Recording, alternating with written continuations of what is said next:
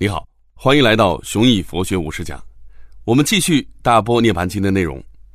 上一讲我们说到了《大波涅盘经》有一个动机决定论，那我带你多往下想几步。如果说杀人者的杀人动机决定了自己会不会遭受恶报，那么被杀者的善根会不会同样决定着杀生者的业报呢？杀人和杀掉没有善根的人会是同样性质的事情吗？又怎么判断哪些人是人，哪些人？不是人呢？好，我们来看第一小节：杀一禅体就不是罪业吗？上一讲说到，杀生一共有三种，对应的业报也有三种。那么佛陀杀婆罗门属于哪一种呢？首先可以确定的是，这些婆罗门都是人，但不是佛教徒，所以佛陀应该犯了中杀，按照相应的业报标准，要堕入地狱道、畜生道或恶鬼道受中苦。但佛陀显然没受这种报应，这到底是为什么呢？佛陀自己解说，那些婆罗门都是一禅体，杀一禅体并不构成罪业，所以不受恶报。上一讲简单讲过一禅体这个概念，它是梵语的音译，有些佛经从意思上翻译成乐欲，也就是乐于五欲的人。所谓五欲，分别是色欲、声欲、香欲、味欲和触欲。一个人如果贪恋美景、爱旅游、爱逛美术馆，就叫乐于色欲。喜欢音乐，添置 HiFi 音响，这是乐于声誉；爱喷香水，在家里、车里都用香薰，这是乐于香誉；爱美食，这是乐于味欲；穿衣服讲究材质，贴身的必须纯棉，沙发必须是意大利头层牛皮，这是乐于触欲。大智度论讲过，爱在众生，常为五欲所恼，而犹求之不已。这是原话。追求五欲的人，注定出不了轮回，会受。无穷无尽的痛苦，你可以对照一下，看看自己都占了哪几条。心经告诉你，五蕴皆空。接下来有一句无色声香味触法，这就是说，当你有了般若智慧，能看出五蕴皆空了，五欲对你而言就不存在了。五欲也有另外的解释，分别是财欲、淫欲、饮食欲、名欲、睡眠欲。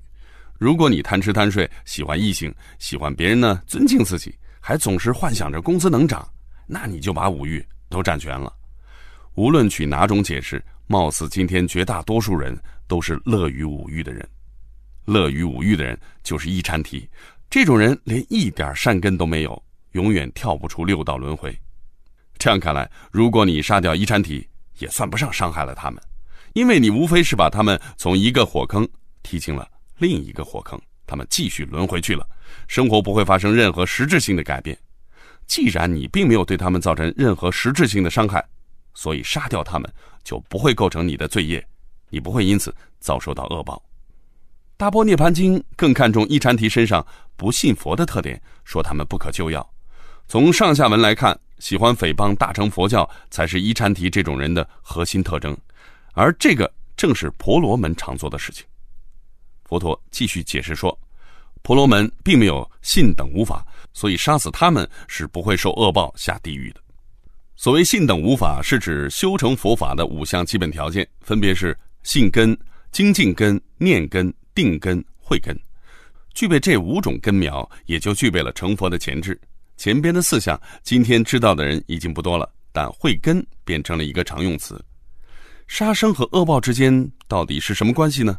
上一讲说过，起决定作用的是杀生者的动机，无论杀了还是没杀，恶念都会带来恶报。但只要没动恶念，杀了再多的人也不会有恶报。而这一讲是从被杀者的角度来讲的，被杀者的善根决定着杀生者的业报。蚂蚁虽然微不足道，但多少也有一点善根，所以杀死蚂蚁也会有轻度的恶报。评书里面一讲到僧人，总是说。扫地不伤蝼蚁命，爱惜飞蛾杀照灯，说的就是这个道理。一禅体虽然是人，但因为完全没有善根，所以在业报的天平上，他们的生命比蚂蚁还轻，等于零，死有轻于鸿毛，在字面意义上竟然完全成立。所以杀一禅体不是罪过，无论杀多少，无数个零加起来还等于零。第二小节，我们来看一下。金刚怒目，你可不要小看这个理论。佛教要想弘法，常常会去寻找世俗政权的支持，能让国王或者是皇帝信佛就最好不过。但有哪个国王和皇帝的手上不沾人命呢？就算太平年景不打仗，也总还有死刑犯要杀。如果总跟他们说杀人注定下地狱，天天不是进油锅就是下火海，哪位统治者愿意听这种话呢？另一方面，对那些处心积虑迫害佛教的人，比如前边讲过的怂恿北魏太武帝灭佛的人，难道不该想点办法收拾他们？你可以回想一下佛陀的这一段话。如果发现有谁诽谤大乘佛教，就用鞭子抽他们，或者杀掉他们。这是希望他们有朝一日能够悔改。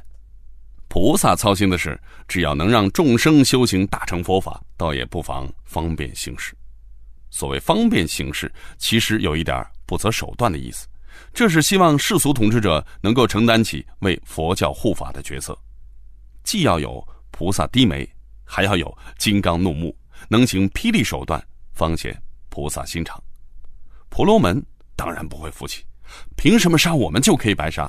我们那些被杀的同伴是不是真的转生到佛国？空口无凭，谁也证明不了。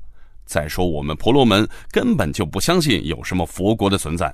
难道我们的性命还不如一只小蚂蚁？佛教很容易做出反驳。你们有这样的想法，只能说明你们愚昧。只要你们放弃旧的信仰，追随佛陀的脚步，总有一天会明白我们的道理都是真实不虚的。现在打你们、杀你们，都是为你们好，你们要领情。这样的争论将会永无止境。最值得俗人留意的是，虽然很多宗教都有着不可杀人的戒律，但就是这样简单的一句话，貌似不会产生任何歧义的一句话，解释起来却可以千差万别。通关世界历史，到底？谁才是人？这是一个极其复杂的问题。我们认为自己是人，所以把其他人都看成我们的同类。但异教徒是不是人？很多人相信他们不是人，而是魔鬼。黑人是不是人？早期的奴隶主和奴隶贩子也不觉得他们是人，把他们看成介于人和猩猩之间的物种，离人很远，离猩猩很近。鹦鹉是不是人？我们会觉得这个问题很荒唐。但人类学家发现，某些土著相信自己就是鹦鹉，和其他的鹦鹉是同类。被施了巫术的人是不是人？在某些部落里面，这些人虽然还是人，但是却是被当成了死人看待的。杀掉死人算不算杀人呢？这话本身就不成立，因为死人是不可能被杀的，所以杀掉被施了巫术的人不算杀人。祖公母亲是不是人呢？我们知道这只是拟人的修辞。但大地母亲是不是人呢？确实有过印第安先知把大地母亲真的当成了母亲，所以坚决不肯耕地，因为耕地等于用一把刀撕开了母亲的胸膛。中国传统上不把夷狄当人，印度传统上不把贱民当人。中世纪的欧洲传教士到远方传教，还有过一个很纠结的难题，那就是遇到牛头马面的时候，该不该向他们传教呢？当然，我说牛头马面只是为了方便你理解。欧洲人构想的远方世界里住着很多像牛头马面一样的怪物，所以他们画的地图很有我们《山海经》的风格。这些怪物到底是长相奇异的人，还是动物或者妖魔？必须先解决掉这个问题，才能知道该不该向他们传教。每种文化都有自己的标准，儒家文化以周礼为标准，婆罗门文化以种姓为标准。佛教从主张种姓平等发展到众生平等，但我们从《大波涅盘经》里看到，众生以善根为标准，没有善根的一禅体，哪怕是人，哪怕是在世俗生活里面有身份、有权势的人，也不如一只蚂蚁。所以，任何公平与正义一定以平等为前提，只有身份对等以后，才有公平和正义而言。而身份的对等与否，绝不是字面上可以体现的。好了，最后我们来复习一下，这一讲讲到一禅提这个概念，关键内容是杀一禅体之所以不算罪过、不受恶报，是因为一禅体毫无善根，比蚂蚁还不如。不过话说回来，晋代、宋代年间，学者型高僧竺道生，就是第二讲里提到过的《世说新语》里的那个竺道生，他在认真研究《大波涅盘经》之后呢，提出了一个惊世骇俗的观点：一禅体也能成佛。哎呀，这下子佛教界立刻炸锅了，一场轰轰烈烈的路线斗争就此展开。不仅如此，竺道生还有一个更加惊人的观点：善不受报。顾名思义，像是在说行善得不到善报。在佛教体系下，怎么会有这样的观点呢？好了，我们先留下思考题：善有善报，恶有恶报。这个道理听上去简单明确，但难题在于什么是善，什么是恶，往往不那么容易分辨。孔子的名言“己所不欲，勿施于人”一度被公推为伦理上的黄金规则。当你辨别不清一件事儿是善还是恶的时候，只要拿这条规则来假想一下就好了。但是如果你已经厌弃世俗了，当你看到有人自杀的时候，本着“己所不欲，勿施于人”的原则袖手旁观，还拦着别人施救，这到底算善还是算恶呢？好的，下一讲我们来说一说竹道生引起的。这场大风波。